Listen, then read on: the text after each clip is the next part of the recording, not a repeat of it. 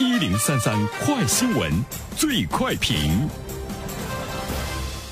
焦点事件快速点评。据报道，近日西安外国语大学推出了一款校园食堂外卖 APP。该 APP 涵盖了学校食堂的所有饭菜，而且呢还能给该校师生提供校园食堂饭菜外卖服务。这个外卖餐饮平台还招募一些呃该学校的勤工俭学的学生，每个月基本都可以赚到一千块钱左右。有关此事的评论，马上有请本台评论员袁生。你好，东方。呃，西安外国语大学的这样一个做法呢，可以说是一个创新哈，因为我们都知道，在现实生活中，大家可能都。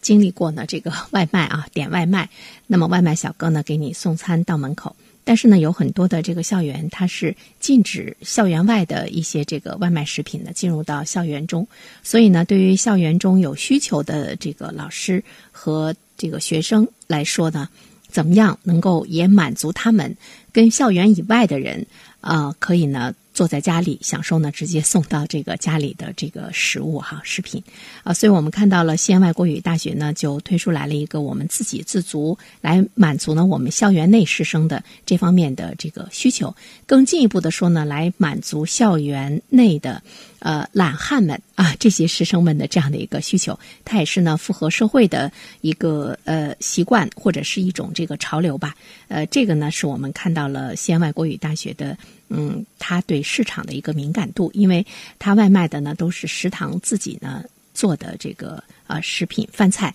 呃价格呢也是呢跟他们的价格呢是这个一样的哈。呃，第二方面的话呢，其实我们注意到了，他们对于呃想要去勤工俭学的这些孩子们提供了一个机会。当然，勤工俭学的孩子们呢，他分两部分，一个呢是，呃，家境呢比较困难的，他希望通过这种渠道呢能够有更多的收入，呃，另外一部分呢是有些孩子呢，他是希望能够增加自己更多的一些社会的这个实践，呃，想呢更多的呢了解学习以外的这样的一种这个生活，有一种呢这个体验。那么这些孩子们，他们都是在校园中呢，呃，不像我们经常看到的有那个电动车呀什么什么的，呃，或者是骑自行车，好多孩子据说呢他。是步行，因为校园如果不是很大的话，哈，呃，在步行的这个过程中，既锻炼了身体，同时呢，呃，他也。每个月可以呢挣到这个一千元左右的收入。当然，这个外卖平台它也要对学生呢来进行一定的这个外卖的这个培训和这个分配。那么孩子们呢，当然是利用这个课余的时间来选择外卖工作的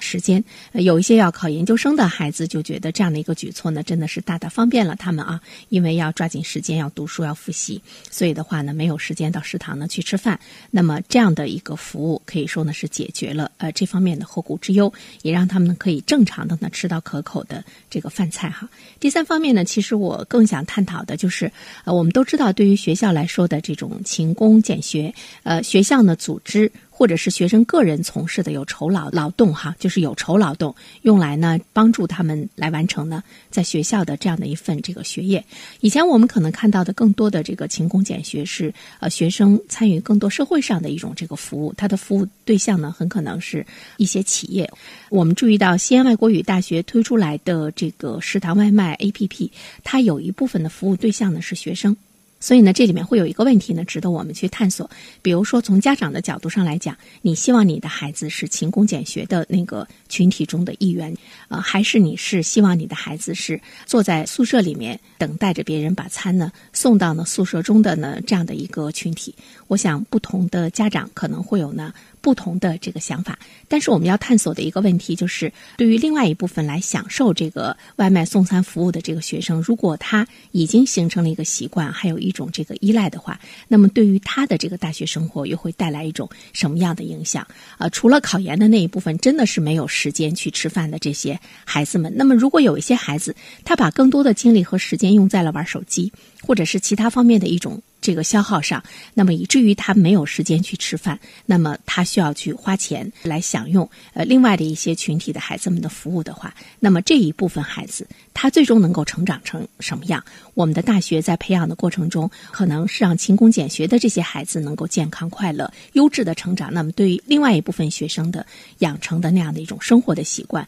或者是说呢沉浸于游戏中的恶习的话，我们是在。助长他，甚至于以你这样玩，连吃饭你都不愿意迈动脚步，你就饿着，其实是一种惩戒，是一种自然自然的一种状况的一种惩戒。但是我们可以送餐到宿舍门口，那么对于这些孩子来说，恶习其实呢是一种助长。所以我觉得面对这样的一种现象，我们怎么样呢去让全校的孩子都能够健康的成长？我觉得这个呢是我们高校在推出任何一个呃新生的一种服务的过程中都需要呢去考虑的事情。好了，东方。好的，感谢原生。